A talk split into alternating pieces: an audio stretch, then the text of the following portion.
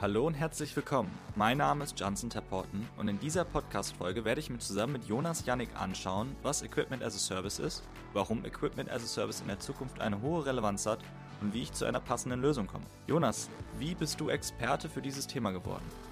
Vielen, vielen lieben Dank für die Einladung. Ich freue mich dabei zu sein. Ich bin äh, bei der Firma Deloitte und ich habe da eigentlich ein relativ ähm, spezifisches Fachgebiet. Das heißt, einmal ich mache alles rund um Maschinen- und Anlagenbau und das andere ist, ich mache rund um alles um neue Geschäftsmodelle.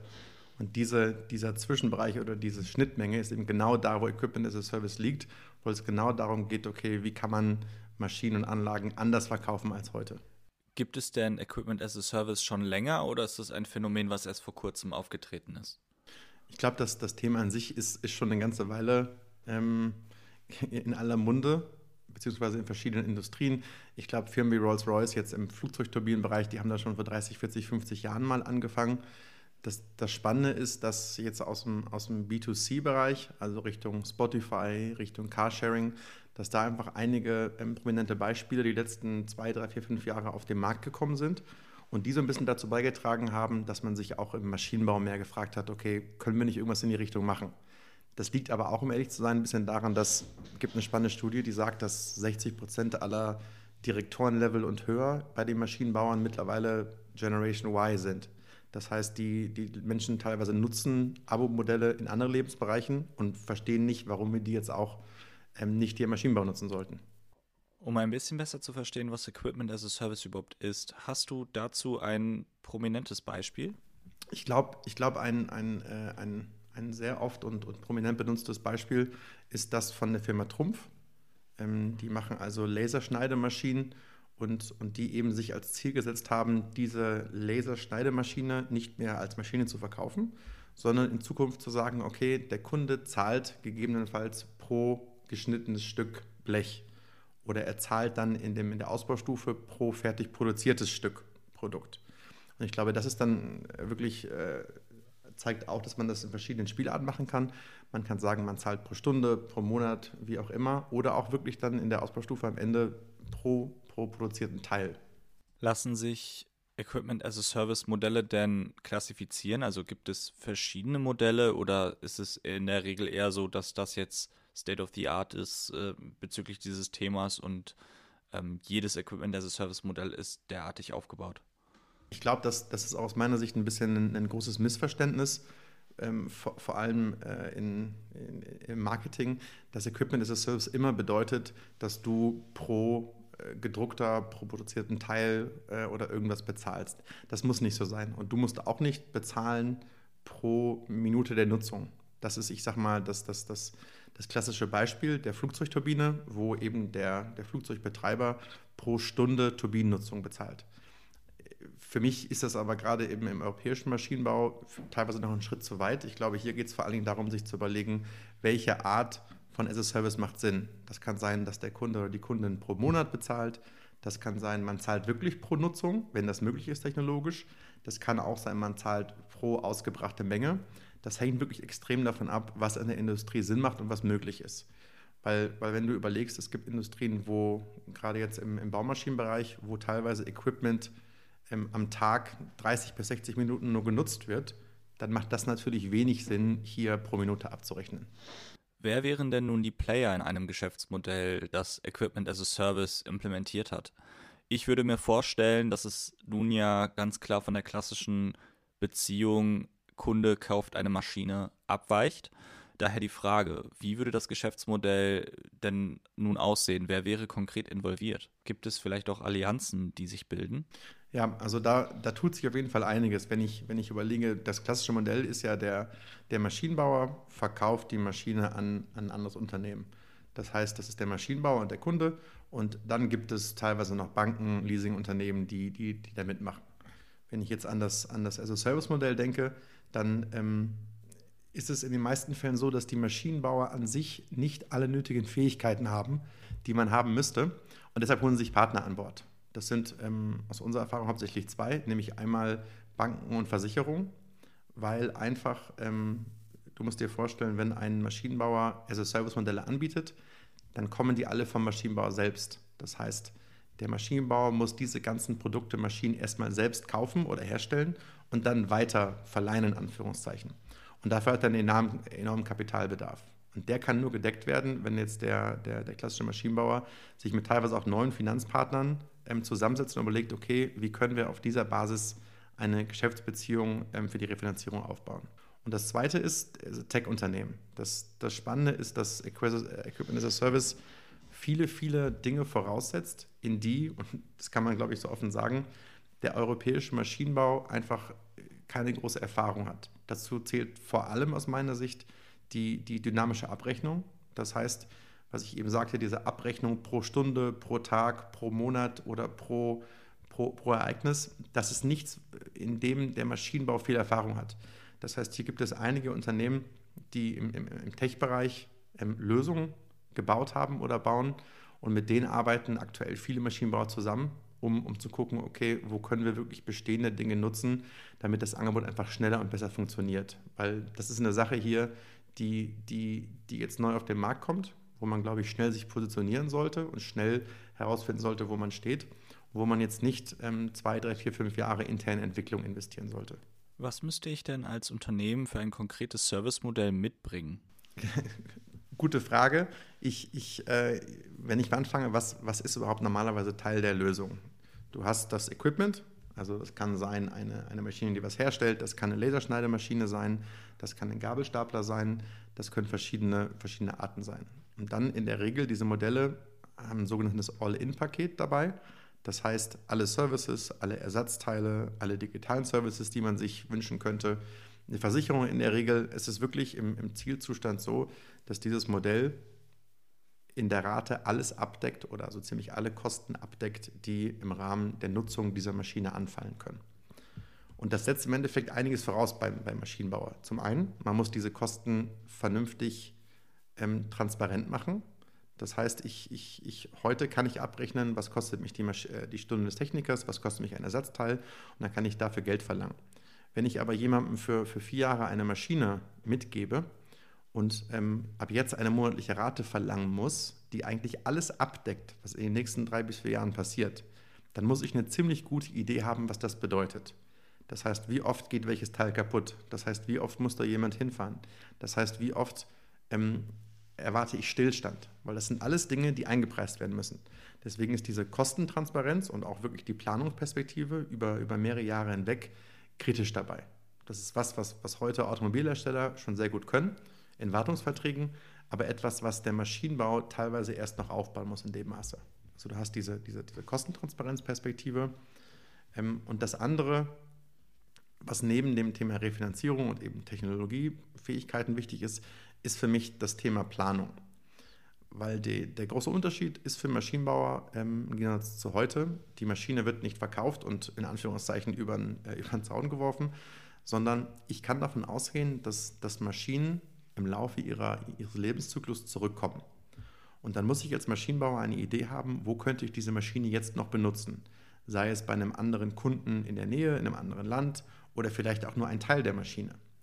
Und das erfordert ein, eine enorme Steuerung. Denn wenn, wenn mich morgen der Kunde anruft aus, aus Spanien und sagt, hey, ich, ich gebe jetzt mein, meine Maschine in drei Monaten zurück, weil, warum auch immer, ich sie nicht mehr brauche. Das ist ja der Grundgedanke der Flexibilität dann, dann das Unternehmen hat dann maximal drei Monate Zeit, um sich genau zu überlegen, wo kommt diese Maschine dann hin. Habe ich in Spanien einen Kunden, habe ich in Frankreich einen Kunden oder habe ich vielleicht in einem anderen Land oder je nach, je nach Logistikkosten in einem anderen Kontinent einen Kunden, zu dem ich dann diese Maschine schicken kann. Weil nur dann macht das Modell Sinn, wenn ich wirklich über den gesamten Lebenszyklus hinweg immer wieder neue Kunden finden kann, äh, die die Maschine dann nutzen. Und das macht natürlich dann auch äh, die, die Tür auf für alle möglichen Steuerthematiken, Steuer, Zölle. Das sind alles Dinge, die man als Maschinenbauer sich vorher genau überlegen muss, damit das Ganze am Ende des Tages finanziell Sinn macht. Und das ist, glaube ich, der Kern des Ganzen. Klar, hat ein Riesenpotenzial. Ähm, aus meiner Sicht gibt es auch ein Riesenpotenzial, Geld zu verbrennen. Denn nur wenn man wirklich weiß, was die Kosten sind und mit diesen Kosten optimal plant, kann man das Potenzial jetzt im, im Sinne von Profit wirklich realisieren. Kann ich dann auch daraus schließen, dass Equipment as a Service zu einer effizienteren Ressourcennutzung führt? Muss, muss. Ich glaube sogar, das ist ganz, ganz wichtig. Es, es muss sogar. Also das ist ein, ein, ein, ein Seiteneffekt, der kommen wird. Man, man, wenn du es dir vorstellst, bei einem Auto, natürlich ist es am besten für, für die Hersteller in der Regel, wenn man Originalersatzteile in jedem Fall einbaut. Die sind in der Regel deutlich teurer, die sind aber natürlich auch hochqualitativ. Jetzt muss man sich fragen, und das ist eine, eine komplizierte Frage für den Maschinenbauer, gibt es Fälle, wo möglicherweise ein Nicht-Originalherstellerteil ausreichend ist, um die Maschine am Laufen zu halten, weil man gegebenenfalls nur in bestimmten Stückzahlen produziert bei diesem Kunden. Und das heißt, es geht wirklich darum, sich zu überlegen, wie kann ich die, die, die TCOs, die Total Cost of Ownership, minimieren, damit am Ende des Tages der OEM oder der Maschinenbauer selber damit am meisten Geld verdient und der Kunde oder die Kundin trotzdem happy ist, weil die Maschine mit maximaler ähm, Produktivität läuft. Und das erfordert einfach, dass man in allen Prozessen sich oftmals Gedanken macht, wie könnte man das schneller, günstiger oder auch besser lösen. Nehmen wir an, ich möchte als Unternehmen eine konkrete Lösung nun erarbeiten. Wie müsste ich mich als Organisation transformieren, um das Ganze umzusetzen? Und wie groß wäre die Reichweite und Tragweite der Veränderungen? Sprich, welche Bereiche meines Unternehmens würde es nun betreffen? Mhm. Also ich glaube, es betrifft im Endeffekt wirklich fast alle Bereiche. Die werden je nach, je nach Phase, in der man ist, ob man jetzt das mal damit experimentiert, ob man es pilotiert oder ob man skaliert, verschieden benötigt.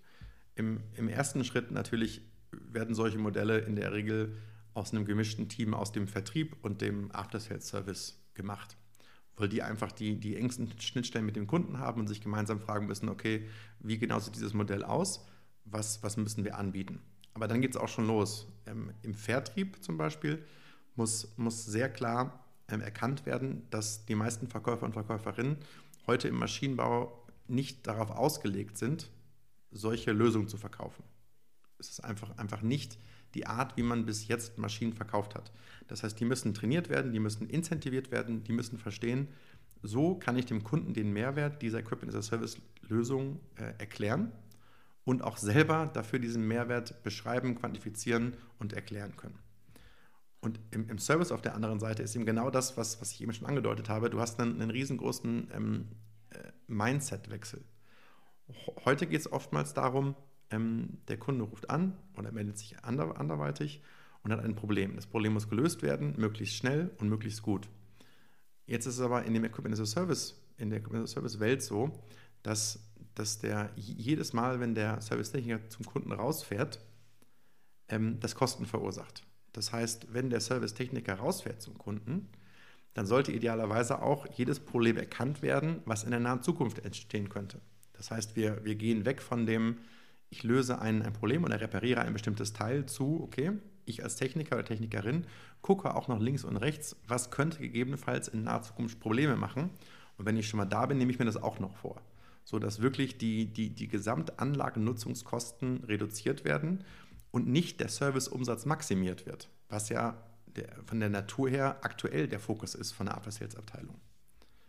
Und wenn man dann das Ganze äh, Richtung Skalierung weiterdenkt, dann kommst du auch ganz schnell zu der Frage, okay, was bedeutet das eigentlich für unser Produktdesign oder für unser RD? Gibt es, gibt es die Möglichkeit, die Maschinen so herzustellen, dass ich vielleicht diese, diese Wiederverwendung oder die Wiederbenutzung bei anderen Kunden besser machen kann? Das ist, ist das, was in der Automobilbranche ähm, mit der Modularbauweise oftmals schon gemacht wird, wo man sagen kann, okay, ich kann vielleicht nicht dem anderen Kunden dieselbe Maschine hinstellen, aber möglicherweise besteht die Maschine aus mehreren Modulen, von denen vielleicht sehr wohl ein Modul wiederverwendbar ist bei einem anderen Kunden. Und so werden eigentlich fast alle Unternehmensbereiche in irgendeiner Form, wenn man das Ganze mal zu Ende spielt und wirklich hochskaliert, beeinflusst. Weswegen ich bereits äh, den Term mal benutzt habe, eigentlich ist Equipment as a Service die Mutter aller Transformationen. Das heißt, die Trag- und Reichweite ist so groß, dass es alle betrifft da kann ich als Unternehmen bestimmt auch sehr viel falsch machen. Was wären Erfolgsfaktoren für ein erfolgreiches Modell? Ja, also ich, ich glaube, eine, eine, eine Sache, die, die, die oftmals ähm, eine, eine Falle ist, ist aktuell einfach das Thema nicht ernst zu nehmen. Ich, ich bin überzeugt davon, dass es nicht für jedes Unternehmen und nicht für jede Industrie interessant werden wird. Das, das wäre auch einfach unrealistisch. Aber ich glaube, es gibt noch viele Unternehmen, die sich noch nicht überlegt haben, wie sie zu dem Thema stehen. Und dadurch, dass immer mehr Kunden danach fragen, sollte man in der, in der Regel eine Antwort haben, wie stehen wir dazu? Machen wir es, ja oder nein? Wenn wir es machen, wie sieht die Lösung aus? Das ist für mich einfach kritisch, dass jede Firma sollte eine Meinung haben, wie sie zum Thema Equipment as a Service stehen. Und dann gibt es ein paar, ein paar Dinge, die wir jetzt gerade bei ein paar Projekten gesehen haben, bei Kunden, die einfach gerne, ähm, ich will nicht sagen schief laufen, aber die man einfach lernt auf dem Weg dahin. Ich glaube, eins ist, eins ist, ist, ist ganz klar, die, die Erwartung, dass, dass der Kunde, die Kundin die Maschine genauso nutzt wie vorher. Das, das wird nicht passieren. Das ist ganz einfach erklärt an einem Leihwagenbeispiel. Wenn ich mir einen Leihwagen ausleihe, dann fahre ich ja auch anders als mein Auto. Nämlich schneller und ein bisschen aggressiver, würde ich sagen. Und genauso sind Kunden auch in der Regel, ähm, wenn sie wissen, dass, dass der Service komplett abgedeckt ist und sie vielleicht nicht sich Gedanken machen müssen, ob ein Teil ausgetauscht wird für viel Geld oder nicht, dass sie einfach anders damit umgehen. Und das ist, das ist aus meiner Sicht einer, einer der, der, der, größten Fehler, die man machen kann, das nicht einzupreisen. Und das, ähm, das, das wahrscheinlich oder der, der allergrößte Fehler für mich, den, den wir jetzt gerade bei, bei ein paar Kunden der Konzeptphase gesehen haben, ist, dass man von Anfang an mit der, mit der Meinung reingeht, das, was rauskommen muss, ist ein Pay-per-Use-Modell. Die, die spannendsten Beispiele, ja, sind Pay-per-Use und da wird sich auch in den nächsten Jahren viel tun. Aber es ist aus meiner Sicht völlig falsch und ein großer Fehler, das in die Firma reinzupressen. Jetzt äh, an einem ganz plakativen Beispiel. Ich bin, bin aktuell bei einem, bei einem Kunden ähm, in Hamburg und, und da, haben wir, da haben wir viele Kunden befragt, um genau das zu testen. Wie wichtig ist den Kunden das Thema Pay-per-Use? Und ich kann sagen, nach, nach 20 plus Interviews, es hat keiner, kein einziger das Thema genannt. Und das zeigt eigentlich, dass dass dieses oftmals als, als wichtigstes Element von Equipment as a Service, nämlich ich zahle pro, pro ausgebrachte Menge oder pro Minute, pro Sekunde, ist nicht das, was in dem Fall die Kunden wollten und sollte deswegen auch nicht das sein, was die Firma ähm, deswegen stringent verfolgt. Deswegen große Empfehlung an jede Firma, die darüber nachdenkt, machen Sie sich Gedanken, welche Modelle machen für uns Sinn und dann wägen Sie diese ab, bevor das Thema Pay-per-Use zu dominant und gerade in der internen Kommunikation auch platziert wird. Um es ein bisschen besser einzuordnen, wem würdest du Equipment as a Service empfehlen und wem vielleicht auch nicht empfehlen? Also ich glaube, eine, eine wichtige Dimension ähm, ist auf jeden Fall die Wiederverwendbarkeit und damit auch die Standardisierung des Equipments. Wenn ich heute ein extrem ähm, customized Equipment baue, das hast du auf dem Anlagenbau und auch in diesen Anlagen sehr wenige Elemente sind, die ich wiederverwenden kann, weil sie einfach für den jeweiligen Kunden ähm, engineert worden sind, dann ist das Potenzial in der Regel sehr begrenzt. Einfach weil die Maschine, die Anlage, die Komponente nicht einfach zu einem anderen Kunden, anderen Kunden überführt werden kann. Denn das, das Geld wird verdient natürlich über den ganzen Lebenszyklus. Also der erste Kunde nutzt es zwei Jahre, der zweite vielleicht nochmal zwei Jahre und dann gibt es nochmal einen Kunden. Kann sein, dass der erste Kunde das Ganze 20 Jahre nutzt, natürlich auch möglich, aber in der Regel ist, ist das, was, was auch den Umsatz treibt, ist die Wiederverwendbarkeit. Das heißt, da macht es aus meiner Sicht, sagen wir theoretisch am wenigsten Sinn, kommt auf den Einzelfall an, aber da muss man aufpassen. Das heißt, die Firmen, wo, wo hohe Standardisierung herrscht, sind eigentlich die, die sich am meisten, am meisten damit äh, befassen sollten. Was müsste ich als Unternehmen nun tun, wenn ich damit anfangen möchte? Also sprich ein Equipment as a Service Modell auf die Straße bringen möchte. Mhm. Also ich, ich bin überzeugt davon, dass die meisten Firmen sich, sich schon mal Gedanken gemacht haben und eine, eine Meinung haben, was das für sie bedeuten würde. Aber deswegen ist für mich der Schritt 1 das Kritischste, einmal zu definieren, was heißt in unserem Kontext Equipment as a Service. Also wie, wie würde diese Lösung aussehen? Was ist das Produkt, die Maschine, welche Services würden dazugehören, welche würden vielleicht nicht dazugehören, biete ich eine Versicherung dazu an, welche digitale Lösung biete ich dazu an. Also wirklich mal auf einer Seite zusammenzuschreiben, was heißt Equipment as a Service bei den jeweiligen Unternehmen. Wenn man das hat, kann man, kann man dann beginnen, den wirklich harten Business Case zu rechnen. Also was ist unsere Erwartung, wenn wir dieses Modell in den Markt bringen? Ähm, dass es in den nächsten, sagen wir mal, drei, vier, fünf, sechs, sieben, acht Jahren an Umsatz und, und Profit generiert. Und hier ist ganz wichtig, dass, dass, dass, dass der, die, klar, du wirst ein paar Kunden haben, die kommen neu dazu, weil man einfach ein neues Angebot auf den Markt bringt. Aber der Hauptteil des Umsatzes wird über Conversions kommen. Conversion heißt, Kunden, die aktuell meine Maschine kaufen oder sie leasen oder sie mieten, falls es das gibt, die werden zum gewissen Grad wechseln ins neue Modell. Und zu definieren, wie viel Prozent dieser Kundenbasis möglicherweise wechselt, ist der Haupttreiber von dem Business Case. Wenn man den hat, muss es eine ganz klare und auch unemotionale Go- und No-Go-Decision geben. Ähm, ist das für uns überhaupt groß genug als, als Opportunity oder ist es einfach noch nicht ganz klar, warum wir es tun sollten? Wenn nein, Thema durch. Wenn ja, ist der nächste Schritt zu sagen, was sind die Anforderungen? Wenn man jetzt vorne definiert hat, wie sieht die Lösung aus, was muss ich alles dafür können? Und das sind immer genau die Dinge, die ich vorhin gesagt habe. Man muss die Kosten ähm, abschätzen können, man muss die Maschinen koordinieren können, wo werden sie gebraucht, wie kommen sie dahin, was sind die Steuer, gerade das Thema Quellensteuer ist hier, ist hier sehr relevant und, und was muss ich einfach an Fähigkeit mitbringen. Wenn ich das habe, kann ich pilotieren und es dann idealerweise mit einer begrenzten Produktauswahl, entweder in einem Land oder mit einem Kunden oder in einer Region, einfach pilotieren. Und, und dieser Pilot ist dann der entscheidende Punkt, um zu sagen, okay, hat es funktioniert? Sind die Conversion Rates realistisch gewesen? Ähm, können wir die Fähigkeiten aufbauen? Oder merken wir, dass hier noch äh, der, der große Wurf fehlt? Und das ist aus meiner Sicht dann auch der Punkt, wo es diese zweite Go-No-Go-Decision gibt, nämlich ähm, dann zu entscheiden, ja, wir wollen es machen und dann wird es auch in der Regel ausgerollt auf andere Länder was aber auch dann natürlich die entsprechende Systemlandschaft bedarf. Ich glaube, es ist am sinnvollsten, das ganze Thema einmal mit aufzunehmen und in einer Art von Workshop Day zu verpacken. Also das ist mein Eindruck zumindest, auch erfahrungsgemäß. In der Smart Factory haben wir einen wie eine Art Experience Center mit einem echten Backbone. Also alle Technologien, die vorzufinden sind, sind echt. Die Vernetzung dahinter der Systeme, die sind eben vorhanden wie in einer Produktion. Und daran verdeutlichen wir vieles und nutzen das auch als Playground, um neue Technologien auszuprobieren. Zugleich glaube ich auch, dass es sehr sinnvoll ist, eben mit diesem inspirativen Ansatz darüber nachzudenken, was alles im Bereich Equipment as a Service sinnvoll sein könnte.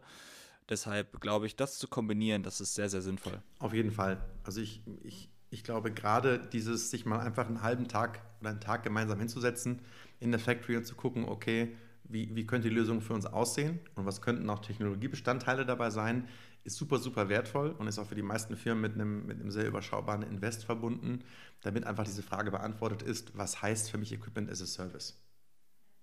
So, Jonas, ich glaube, wir haben einen echt guten Eindruck erhalten, was Equipment as a Service ist, wie man zur Lösung kommt und was sich hinter dem Buzzword versteckt. Ich schlage vor, wir können gerne nochmal in einer weiteren Folge drüber sprechen, nochmal in einem gewissen Deep Dive äh, uns das Thema auch anschauen. Bis dahin würde ich sagen, vielen lieben Dank dir und bis zum nächsten Mal. Ganz, ganz vielen lieben Dank. Bis bald. Ciao, ciao.